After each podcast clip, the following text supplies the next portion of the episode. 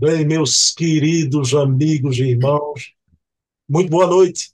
Estamos aqui depois de um longo e tenebroso inverno, mais uma vez com programaço Bezerra de Menezes, o Kardec brasileiro, na companhia do historiador Luciano Clay Filho, lá do Ceará. Vocês não estão nem lembrados dele, daqui a pouco eu vou refrescar a memória de vocês. Não é? Então, vamos iniciar levando o pensamento a Deus, agradecer pela volta do programa Bezerra de Menezes, o Kardec brasileiro, e que possamos, com Luciano Clay, relembrar a vida, os passos, o exemplo deste grande apóstolo de Jesus aqui na Terra, o médico dos pobres, o Kardec brasileiro. Então, pedindo permissão a Jesus, a quem tudo devemos, iniciamos o nosso programa da noite de hoje. Bom, já estou aqui com Luciano Clay. Luciano, meu amigo, olha, eu vou abrir o programa revelando a você que essa ausência de três semanas serviu para uma coisa, viu, Luciano? A amizade da gente foi posta à prova, não é?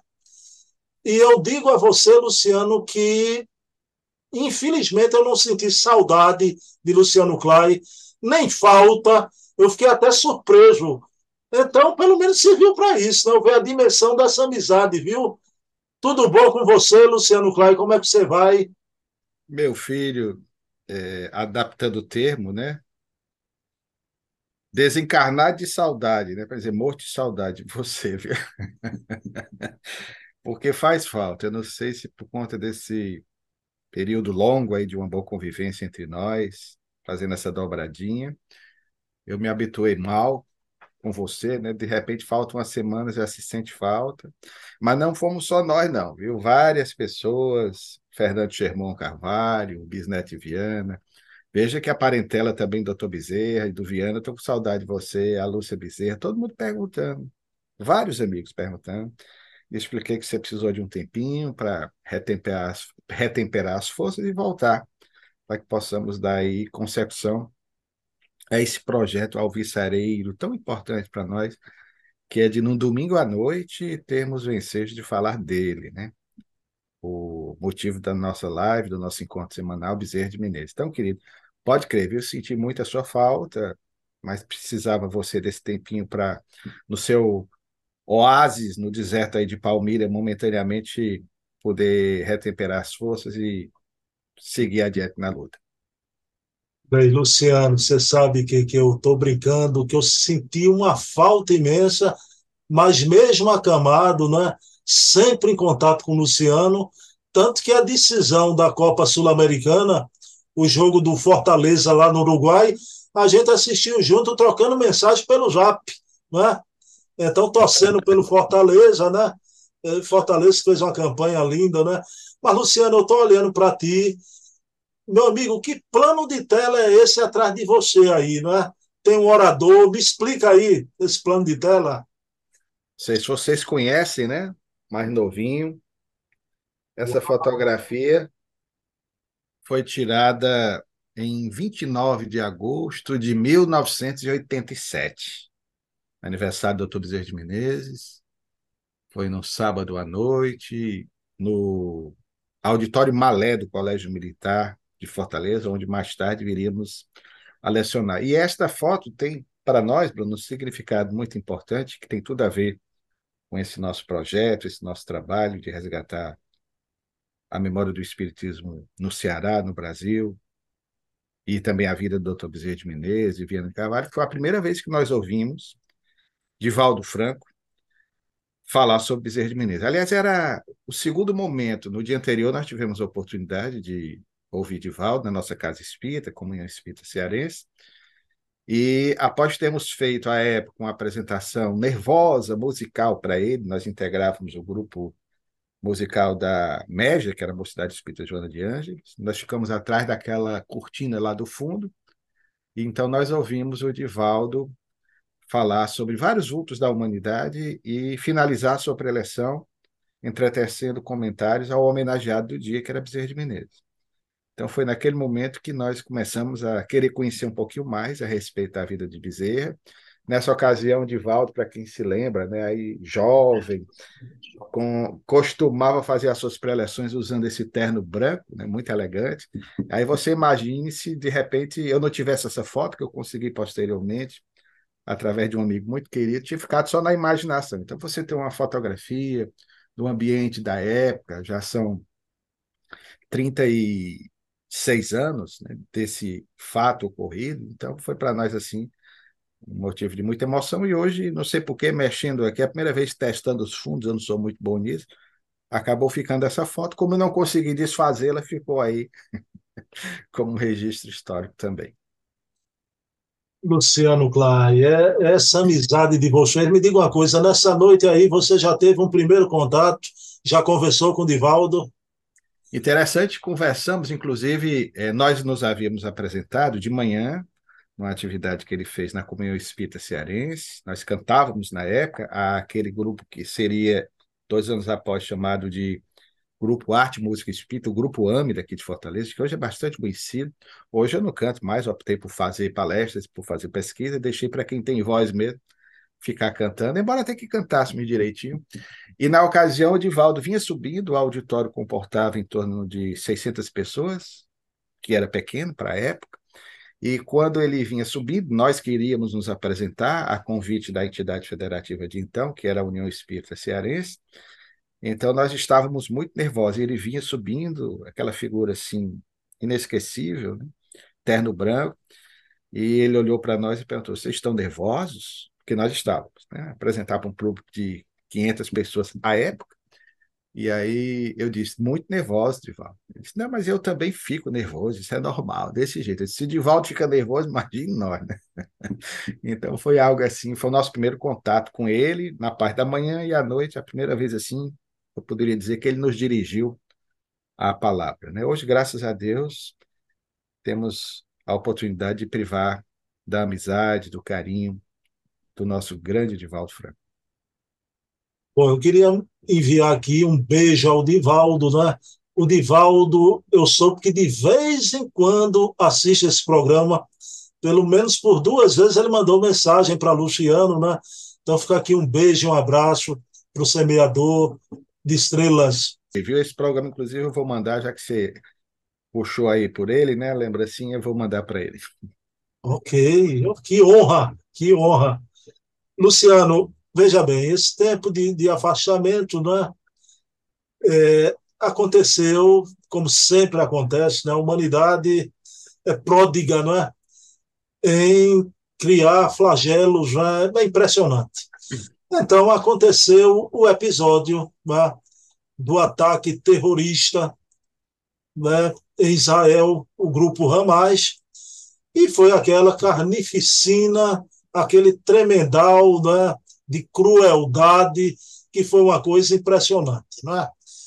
E, claro, uma coisa até né, deduzível: Israel reage, começa a guerra, e, da mesma forma, a atrocidade que a gente viu lá no, nos lares das famílias israelitas, não é?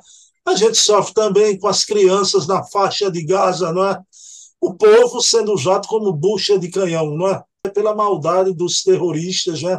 Luciano, há dois dias atrás, o governo norte-americano e a comunidade israelita em alguns países chamou a imprensa né, em Nova York, aqui no Brasil foi em São Paulo, e apresentou sem cortes o, as imagens das atrocidades, né? inclusive em tempo real, quando elas eram realizadas, porque Israel conseguiu as câmeras dos próprios terroristas já e colocou as imagens para a imprensa. Luciano, esse vídeo já está aí, os jornalistas em Nova York saem dali em prantos, jornalistas, homens e mulheres, totalmente aterrorizados. Aqui no Brasil tivemos o depoimento de Felipe Moura Brasil, que assistiu também às imagens, então aterrorizado da mesma forma. Luciano, no momento de tamanha dor, porque a guerra é um flagelo. É? é difícil encontrar justificativa para a guerra, principalmente numa questão histórica, numa questão tão complexa como essa do Oriente Médio. Mas, Luciano, nosso papel aqui, a tua pesquisa, Luciano, traz o Bezerra de Menezes, esse espírito de escola, como grande pacifista que ele foi. E eu queria, Luciano, nesse início dessa volta do programa para a gente, e nesse momento, nesse contexto atual do mundo, que você trouxesse essa dimensão. O que foi Luciano Clay, o doutor Bezerra de Menezes, grande pacifista? Lembrando o inesquecível João Calpete, uma de suas mais belas canções, a guerra é esse chacal devorador que destrói tudo na terra, espalhando luto e dor.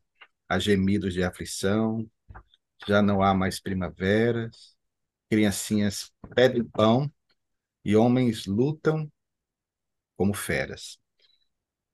Ao testemunhar, querido, esse momento ao qual você se reporta, como historiador, alguém que, na teoria, conhece um pouco da trajetória da humanidade na Terra, não há como nós pararmos para deixarmos de refletir, não tem como, a respeito ainda do estágio evolutivo em que nós nos encontramos. Porque, não obstante o avanço científico, tecnológico que a humanidade vem logrando alcançar desde o século XVIII, século XIX, mais até no século seguinte, século XX, e no início desse novo milênio, nós ainda testemunhamos cenas brutais, bestiais como essas, que demonstram ainda o que nós somos. E o nível evolutivo do mundo em que nos encontramos. Embora sempre tenhamos, porque o Espiritismo, que repete Jesus, nos concita ter uma visão otimista em relação ao porvir, a esperança e a certeza também de que o mundo de hoje é, com certeza, um mundo no estágio mais à frente, bem melhor de se viver do que no mundo há 500, há mil, há dois mil anos. Mas mesmo assim, nós testemunhamos essas cenas às quais você se reporta, como neto de judeu. Meu avô, que desencarnou em 1981, ele era de Estrasburgo, na região da Alemanha, hoje França, ele nasceu alemão, depois, por questões de natureza política, a região passou a ser da França. Meu avô, quando criança, tinha uma preocupação. Quando eu, criança, pedia para ler os jornais para ele, tinha uma preocupação muito grande em relação aos kibbutz que estavam sendo montados ali no território de Israel. Então, eu sempre lia os jornais para ele por conta de um problema visual. Aquele foi acometido no final da existência, quando ele ia principalmente para um sítio que meu pai tinha, uma cidade vizinha. Então, vendo essas cenas, querido, não há como é, nós não deixarmos de refletir a respeito do nosso procedimento, do que ainda somos, infelizmente, capazes de realizar nesses atos, como dissemos, bestiais provocados por esses terroristas, o que me causa até estranheza, porque são também movidos por questões de natureza religiosa. E a forma como distorce o entendimento de Alá, porque a proposta do islamismo é uma proposta tão digna quanto a do judaísmo, como a do cristianismo, nos fala de um Deus de misericórdia, o Deus de Mohamed, de Maomé, um Deus de amor, é o mesmo nosso Deus. Os povos são povos irmãos. Infelizmente, esses problemas da região, o tempo aqui não nos permite, que ainda hoje precisam ser trabalhados, porque, infelizmente, são vítimas de ambos os lados, e os inocentes é que acabam, de certa forma, tanto na Palestina, quanto essas pessoas que foram brutalmente mortas em Israel, acabam sendo aí as vítimas dessa atrocidade. Mas, é, em relação, portanto, ao doutor Bezerra de Menezes, querido, bem a propósito, nós, nas buscas que fizemos, encontramos. Doutor Bezerra viveu num momento grave da história nacional e internacional. Nós encontramos documentos em que ele, já nos anos 1870, mais precisamente em 1874, quando se completava uma década praticamente do início de um dos mais terríveis confrontos da América como um todo, e o maior da América do Sul, equiparável à Guerra de Secessão dos Estados Unidos, foi a Guerra do Paraguai. O doutor Bezerra acompanhou tudo aquilo. Uma guerra, um conflito que envolveu diretamente o Brasil. Parentes dele, inclusive um sobrinho esteve na Guerra do Paraguai. O pai do coração, doutor Feliciano Pereira de Carvalho, sobre quem já falamos aqui, foi para a Guerra do Paraguai cuidar das vítimas, ele era médico, e viu filhos dele lá é, desencarnando. Então, aquele foi um período gravíssimo da história nacional que fez com que, inclusive, nós, além da escravidão, coletivamente, contraíssemos um débito coletivo. E o doutor Bezerra se preocupava com tudo isso, com o fim da guerra, e nós encontramos vários artigos dele, sobretudo a partir de 1874, falando a respeito da paz, o que, nós, o que nos permite colocá-lo, inclusive, como um dos vanguardistas em nosso país na luta pela paz, um pacifista por excelência, já que falamos muito de, de Chico Xavier, que homenageamos sempre através é, das palestras que fazemos. Temos uma camisa também de Martin Luther King Jr., de Madre Teresa de Calcutá, de Mohandas Karamanchan Gandhi, ou nosso Gandhi, Mahatma, a grande alma Gandhi. Bezerra de Menezes está na relação aí também desses pacifistas, pouco lembrar. E o interessante, querida, é que em 1874 o Brasil estava, como outras nações aqui da região do Cone Sul, na América do Sul, correndo um período muito grave é, um, um, um, vivendo um período de muita tensão muito grave por conta da possibilidade de uma guerra iminente entre brasileiros e países da região da Bacia do Prata, mesmo em 1874, especialmente com a Argentina. E o doutor Bezerra fala, porque eu particularmente pensava que essa implicância que nós brasileiros temos com os argentinos tinha muito a ver com o futebol, principalmente após a geração do Maradona, né, dos anos 80. Mas esse conflito ele é anterior, é algo que está arraigado à própria tradição de ocupação de espaços da América Latina, normalmente da América do Sul. Então havia um ódio por parte de muitos brasileiros, e o doutor Bezerra ressalta isso, na tentativa que ele faz de, através de um artigo intitulado A Guerra, que o Brasil quase tinha com a Argentina, até historicamente nós não conhecemos muito esse episódio, mas foi algo grave. E o doutor Bezerra escreveu vários artigos propondo a paz e o entendimento dos argentinos como nossos irmãos, que faziam parte de uma mesma região. E assim sendo, mais tarde ele irá também escrever vários artigos, à semelhança de outros grandes políticos de seu tempo, preocupados com esse conflito que só traria prejuízos aos dois países e à América do Sul de uma forma geral. Graças a Deus, e aí sim ele teve também uma contribuição na colocação de um tijolinho na construção desse projeto de paz para a região do Conde Sul, esse conflito não aconteceu. Luciano, querido, como você vê a questão da reencarnação? A gente analisa muito o processo histórico, né? que é uma, um extrato de tempo imenso aqueles espíritos ali parece que voltam ao mundo espiritual, retornam, não é? E a questão ali perdura, não é, Luciano? E a gente está num momento decisivo para a humanidade. Parece que só um expurgo, né? Quando a humanidade avançar na sua graduação, é que esses problemas, não é, de raça, de religião, chegarão a bom termo.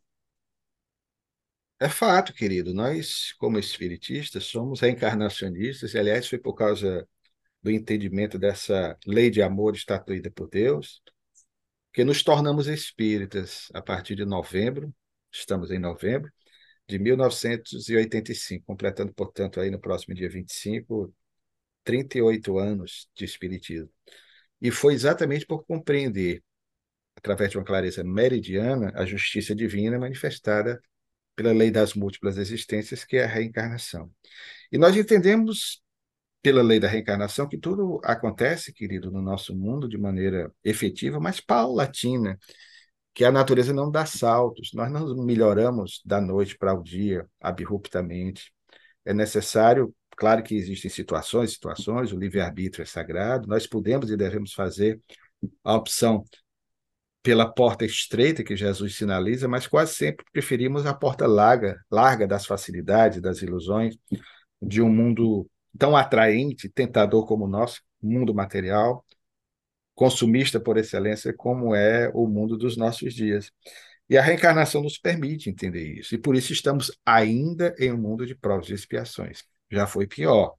Vai melhorar, mas essa melhoria depende das individualidades que nesse mundo vivem, para que assim, em nos mudando individualmente, intimamente, espontaneamente, por extensão, venhamos a modificar o mundo coletivamente e transformando a psicosfera da nossa Terra, uma, psicosfera de paz, de fraternidade, que é o que ainda não sentimos. Sabemos com o Espiritismo que estamos entrando numa fase de transição planetária para que nos convertamos em um mundo de regeneração, mas é um processo que vai durar um tempo.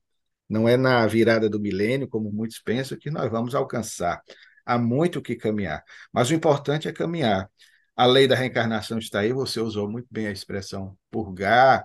Nós sabemos, porque isso é lei universal, já sabemos com Kardec, através da Gênese, 1868, essa questão da evolução dos mundos, da transição dos planetas, e, aliás, o que Emmanuel também viria trazer na década de 1930, na iminência de um dos mais terríveis conflitos da história da humanidade acontecer, que foi a Segunda Guerra Mundial, porque o livro é de 1939, Chico conclui a sua psicografia no ano de 1938. Eu me refiro ao livro A Caminho da Luz, da autoria de Emmanuel, em que Emmanuel nos fala exatamente o que aconteceu para nos dar aí uma orientação e, ao mesmo tempo, nos fazer um alerta com um outro mundo do sistema da constelação de Cabra, Cocheiro, de Capela, como nós entendemos, que dista da Terra 42 anos-luz.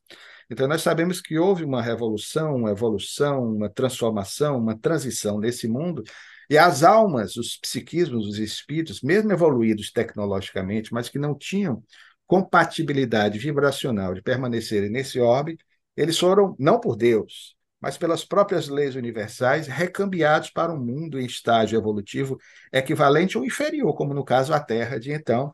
E assim nós vamos ter a saga dos capelinos, conforme Emmanuel descreve, que está em perfeita concordância com o que nos diz Allan Kardec na referida obra e em outras obras da codificação.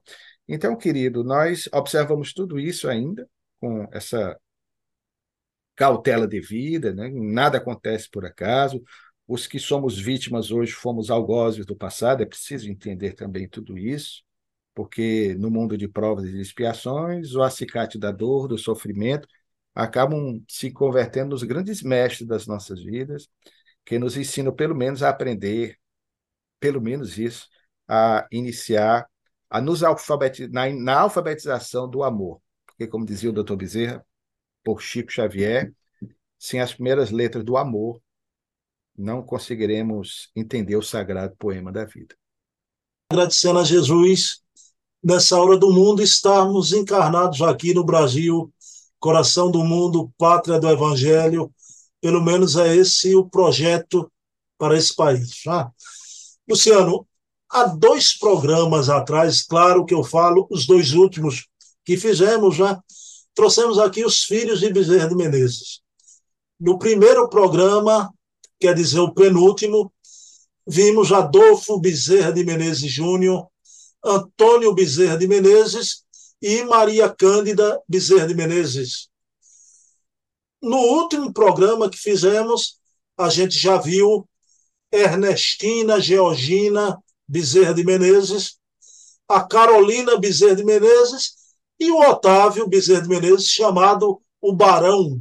Ah, Luciano, vamos aqui na noite de hoje dar sequência, a gente vai ver todos os filhos em mais dois programas, né? Mas na noite de hoje eu trouxe aqui mais três para o historiador contar a história de cada filho desse, né? Vou começar, Luciano, com Emanuel Bezerra de Menezes. Não sei se a pronúncia é Emanuel ou Emanuel, mas é com dois M, feito o nosso querido espírito, né? Emanuel Bezerra de Menezes, Luciano, desencarna jovenzinho aos 18 anos de idade devido à tuberculose. E esse filho, Luciano, nasce no ano muito especial, que é o ano da conversão do doutor Bezerra de Menezes ao Espiritismo. É isso mesmo? Doutor Bezerra dá trabalho a gente, né, Bruno, nesses programas. É muito filho, né? Então, haja programa, tem que distribuir os filhos nos programas. são, são 16, né? Nós estamos chegando lá nessa contagem, porque não dá para contemplar todos. Mas, de fato, querido, o Emanuel, vamos pronunciar assim, porque eu, até na época, cheguei a cogitar se de repente o doutor Bezerra de Menezes não pensou esse nome, não se inspirou, porque não havia na família nenhum Emanuel. Havia Manuel, sem o E. A palavra quer dizer Deus conosco. E que também é o nome de um dos espíritos que nós mais amamos e a quem tanto devemos, que é Emmanuel, guia de Chico Xavier e de todos nós do movimento espírita, esse evangelista extraordinário. E o fato é que, na época, eu cheguei a cogitar, será que teria alguma coisa a ver ou com Emanuel Swedenborg, porque o Dr. Bezerra já estava lendo os livros espíritas, que é uma possibilidade, foi um dos precursores do espiritismo, grande sensitivo, grande médio da Escandinávia, da região da Suécia, ou poderia até, de repente, ser o espírito, embora o Evangelho segundo o Espiritismo ele tenha ganhado espaço mais no Brasil a partir de 1876, na versão ao português, e há uma mensagem de um espírito chamado Emmanuel, também constante na referida obra. Então, nós fizemos essa ilação, de repente, quem sabe, mas não temos como afirmar. Mas o certo é que o Emmanuel, vamos pronunciar assim, do Dr. Bezerra de Menezes, olha que nome interessante, Emmanuel Bezerra de Menezes. É um nome muito forte para nós espíritas hoje. É, o Emmanuel ele nasce exatamente no mês de dezembro de 1875, no ano em que, no início do mesmo, o Dr. Bezerra de Menezes trava contato com as ideias espíritas pela primeira vez, porque o seu colega de medicina, Joaquim Carlos Travassos, com o pseudônimo de Fortúnio, ele traduz e lança, através da editora Garnier, o Livro dos Espíritos, a primeira vez transformado em livro na língua portuguesa, já houveram outras traduções, inclusive de Melo Moraes, em 1862, mas em livro é a primeira, então ele lança exatamente no início do ano, entre janeiro e fevereiro. Nós tivemos a curiosidade de fazer essa pesquisa. E então vai ser durante esse ano, Dr. Bezerra não diz qual foi o mês, mas acreditamos que foi no primeiro semestre, que logo após a tradução, Travassos o presenteia com a obra magna da codificação espírita. É o Dr. Bezerra de Menezes narrando posteriormente esses fatos, naquela célebre entrevista de 1893, uma entrevista de 130 anos, que foi publicada no Reformador, explicando as razões pelas quais ele se tornou espírita. Ele vai no bonde lendo o livro dos Espíritos. Então, curiosamente, foi nesse ano, no mês tão propício às reflexões, foi o mês de Natal, que, e por isso o nome, talvez também tenha sido motivado por isso, que é Manuel, que tem a ver com o nascimento de Jesus, ele chega à Terra. Né? Então, esse menino realmente é, moveu toda a, a, atenção paterna. E o interessante, Bruno, é que Manuel viveu pouco. Nós conseguimos uma raríssima foto dele, gentilmente cedida pela amiga de sempre que nos assiste, a Lúcia Bezerra, sobrinha bisneta e sobrinha trineta de Bezerra de Menezes, pela descendência que ela tem com alguns familiares ela nos presenteou e nós temos uma fotografia em que o Emanuel, talvez com sete aninhos, no principal estúdio fotográfico que o Dr. Bezerra tirava as fotos dos filhos, ele pousando, segurando uma coluna, colocando o braço sobre a mesma e com uma baleia, né? aquelas varetas de tocar nos cavalos, né? que até hoje se utiliza nas raias, nos corredores. Então, na época, vestido como se fosse um pequeno cavaleiro, né? ou um pequeno montador de cavalos. E esse menino é, bate a foto, mas aos 18 anos ele contrai tuberculose. Mal que ceifou a vida de grande parte dos filhos do Dr. Bezerra de Menezes. Cremos que até pelo contágio dessa enfermidade, que à época era fatal, raríssimos escapavam, um filho talvez passasse para o outro, muito provavelmente na convivência. Infelizmente, isso aconteceu e com frequência. Então, o garoto já é, em 1893 para 94, na iminência aí de, de completar 19 aninhos, não chega a completar 19 anos, ele agrava o seu estado de saúde, e o doutor Bezerra de Menezes, seguindo a orientação de um sobrinho, que era de São José del Rei, atual Tiradentes, cidade vizinha a São João del Rei, que é mais conhecida, em Minas Gerais, o doutor Bezerra de Menezes se desloca com toda a família, olha o amor do pai, né? para, numa instância onde havia águas termais, águas santas, como eram chamadas naquela região, acreditando que talvez com os ares locais ele pudesse ter melhores condições ao enfrentamento desse mal. Então é interessantíssimo, Bruno, porque o Dr. Bezerra de Menezes, na sua obra Inacabado, sobre a qual já fizemos menção, o, o romance é, que ele deixou inconcluso nas páginas do Reformador, Casamento e Mortalha, ele descreve toda a trajetória saindo do Rio de Janeiro, o passeio, a viagem de trem que ele fez com a família. Interessante que ali é por conta do Emanuel. Mais tarde ele vai escrever um artigo também na coluna Estudos Filosóficos falando do drama, da desencarnação desses filhos muito amados. Um rapaz de um futuro promissor, um rapaz também, como todos os filhos da. Bezerra de Menezes, né, de um coração recheado de virtudes, e o menino adoece Dr. Bezerra de Menezes se muda para São João del Rei, abandona tudo. Olha a dedicação de um pai, mesmo com seus afazeres, com as atividades políticas na, na, na, na cidade do Rio de Janeiro, já no período republicano, com os seus trabalhos na área empresarial e como médico, e abandona tudo isso, fica um mês em São João del Rei para ver se o garoto ainda conseguia sobreviver. Infelizmente, não e não teve tempo, inclusive, de voltar ao Rio de Janeiro. E o Emanuel teve o seu corpo físico sepultado em São João del Rei. Para obter, inclusive, o seu assento de óbito, nós tivemos a oportunidade de buscar ajuda a quem homenageou nesse momento, de uma grande trabalhadora, amiga querida há muitos anos, a Elaine Uvelini, de Juiz de Fora, atualmente ela mora em Juiz de Fora, do Centro Espírita Ivon Costa. Então, Elaine foi lá para nós e conseguiu, com o cemitério local, recuperar a documentação. Porque havia alguns parentes do Dr. Bezerra de Menezes, por parte da esposa, da segunda esposa, que moravam naquela localidade. Então, foi algo assim, muito doloroso para a família ver esse rapaz tão jovem, né, tendo a sua a vida física ceifada. Luciano, você citou mais uma foto que chega até você, graças a Lúcia Bezerra. Quero mandar um beijo da querida Lúcia, né? Luciano Clay, a Lúcia Bezerra está lhe traindo, viu? Porque no programa com a Ana Maria, o programa de Hermínio Luciano, né? Quando eu vi, lá estava a Lúcia comentando, né? Eu digo, Lúcia, não acredito, que surpresa boa é essa, né?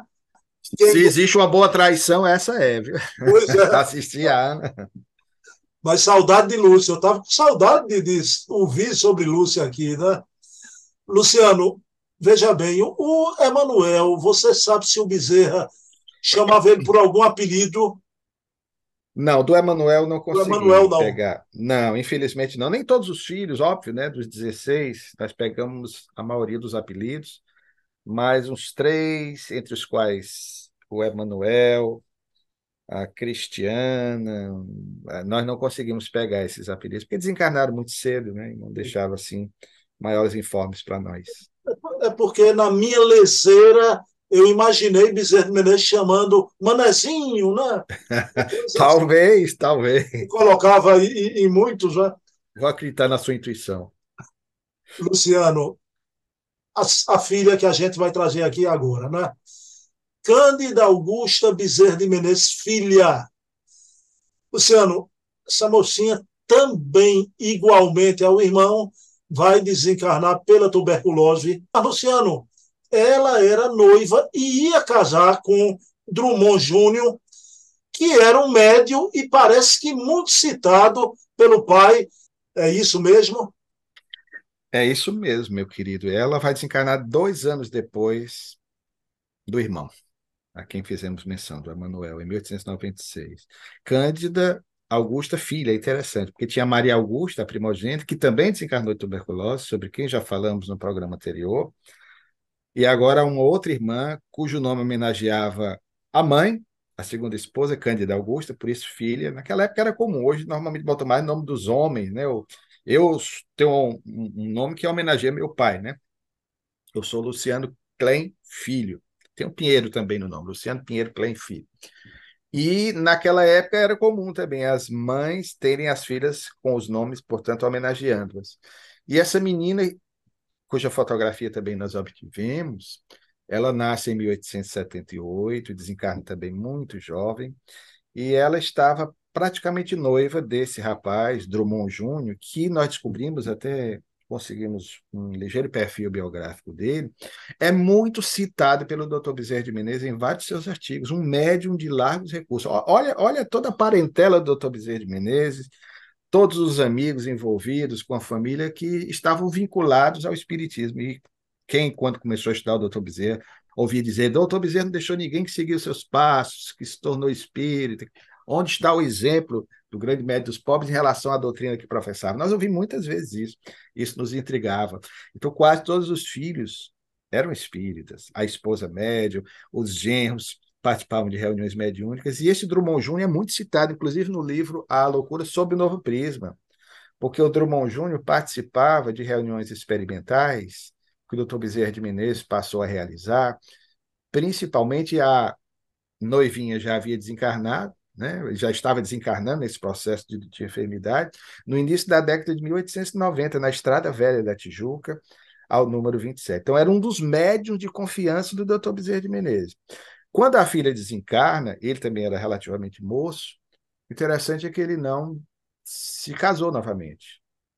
E as coisas do destino, muito possivelmente pela convivência com a noiva, ele também contrai tuberculose e vem a desencarnar no ano de 1904, sem ter se casado.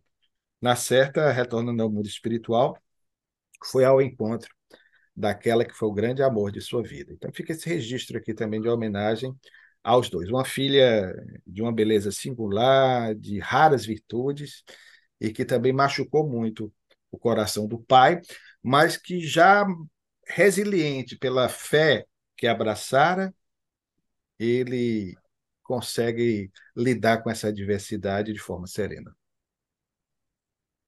Luciano, é impressionante esses desencarnes em série dos filhos do doutor Bezerra, né? Na noite de hoje, então, é, é um rosário de desencarnação de filhos tão jovens já. Né? Luciano, a filha derradeira que a gente vai trazer aqui na noite de hoje Cristiana Bezerra de Menezes. Era menorzinha. Luciano, o doutor Bezerra desencarna do dia 11 de abril. Né? A data e o mês do desencarne do doutor Bezerra é também a data e o mês do desencarne da Cristiana, não é? Da sua filhinha Cristiana. Agora, há uma peculiaridade que eu lhe pergunto também, Luciano. Esse espírito dessa jovenzinha ela no mundo espiritual, o doutor Bezerra vai ter informações que ela permanece trabalhando e junto ao pai, é? e o, o doutor Bezerra é sabedor disso através de informações mediúnicas. Você pudesse trazer isso aqui também? Eu vou ver se num dos próximos encontros nossos, Bruno, eu trago aqui em mão o carte de visite, que era a fotografia original bem amarelecida das filhas do Dr. Bezerra de Menezes para nós mostrarmos aqui. E nos foi presenteada, em grande parte, pela Lúcia Bezerra, também o nosso saudoso Eduardo de Castro Bezerra, a Tereza Bezerra, do Rio de Janeiro, que também sempre nos assiste, que é descendente do Dr. Bezerra de Menezes pelo lado do Teófilo Rufino, que é filho do José Joaquim Bezerra de Menezes, irmão do Dr. Bezerra de Menezes, então, querido, é, essa garotinha cuja fotografia nós obtivemos, colhida num estúdio Pedro Silveira, no Rio de Janeiro, que era o principal estúdio onde o Dr. Bezerra levava as filhas para se divertirem tirando fotografias. Interessante é que elas usavam o mesmo vestido comum naquela época, os vestidos de estúdio. Né? Eu mesmo alcancei na minha infância e adolescência, quando ia bater fotografia para carteira de identidade. Você tinha aqueles paletós, quando você não tinha, tinha que usar paletó dos outros. Né? Então era muito comum nos estúdios. Então é interessante que elas usavam o mesmo vestido. Até que você percebe de uma e de outra, que tiraram no mesmo dia, que elas usavam vestido, o vestido de uma ficava maior, da outra ficava menor, né? pelo, pelo, pela diferença de tamanho e da idade das mesmas. E nós temos uma fotografia dessa menina, rapaz, que a primeira vez que nós vimos, quando a Lúcia nos presenteou, olha, me deu uma sensação assim tão estranha, vontade de chorar pela emoção, porque é de uma beleza. Eu me comprometo a trazer na próxima semana para nós mostrarmos a foto aqui. Está no livro, está publicada no livro, mas a foto original ela causa um outro frisson, outra sensação. E a Cristiana é de uma beleza que você olha assim, puxa, com nove aninhos de idade ela desencarnou, também de tuberculose. Nove aninhos de idade. De uma beleza, você olha assim que é uma alma refinada, é diferente, você vê que a menina é diferente. E você fica pensando, nós que temos filhas, né? Eu ainda tenho uma filha de 15 anos, que é a menorzinha, mas você fica pensando, né? Filhos já mais velhos também, de 30, mas você fica pensando, puxa, partiu nessa idade a esperança. E esse espírito, cujo nome é muito sugestivo, cristiana, de cristã. Cristiana, a expressão mais hispânica do termo, latina, essa garota, esse psiquismo, desencarna exatamente como você lembrou, no dia 11 de abril de 1889. Nesse mesmo ano, o doutor Bezerra ainda vai ter outro garotinho, sobre quem nós já falamos, porque ele desencarnou muito cedo, assim que nasce, poucas horas, que era o João Bezerra de Menezes, que vai desencarnar em novembro desse mesmo ano. Então, nós vamos tê-la desencarnando no dia 11 de abril, que coincidentemente será no futuro o dia da desencarnação do Dr. Bezerra de Menezes, 11 de abril de 1900. Então, ela desencarna, foi um baque para o pai, naquele ano muito difícil, em que ele vai se eleger, as biografias não registram, em setembro, pela última vez, deputado-geral, pela última vez porque veio o golpe da República em 15 de novembro, e aí deixamos de ter a monarquia, passamos a ter a forma republicana de governo. Então foi um ano muito difícil para o Dr. Bezerra de Menezes. Mas quando ele implanta o núcleo de estudos na Estrada Velha da Tijuca, a que fizemos menção, nós temos até algumas atas. Nós ficamos surpresos, Bruno, porque entre os espíritos que se manifestavam estava exatamente o da Cristiana. Ela era a presença constante nas reuniões mediúnicas, orientando o pai. Ou seja, sempre identificada como espírito é, em pequena estatura, porque ela se apresentava aos médiums videntes presentes à reunião e tinha mensagens psicografadas dela pelo médium Sarmento Brito, que era um médium português, muito amigo do Dr. Bezerra de Menezes, que participava dessas reuniões familiares, desses estudos experimentais. Então, ela vinha sempre acompanhada, às vezes, de outros parentes, de outras figuras, para dar ao paizinho amado é, além do conforto, já dois, três anos após, algumas orientações importantes em relação a decisões que ele viria a tomar no tocante às suas atividades espíritas.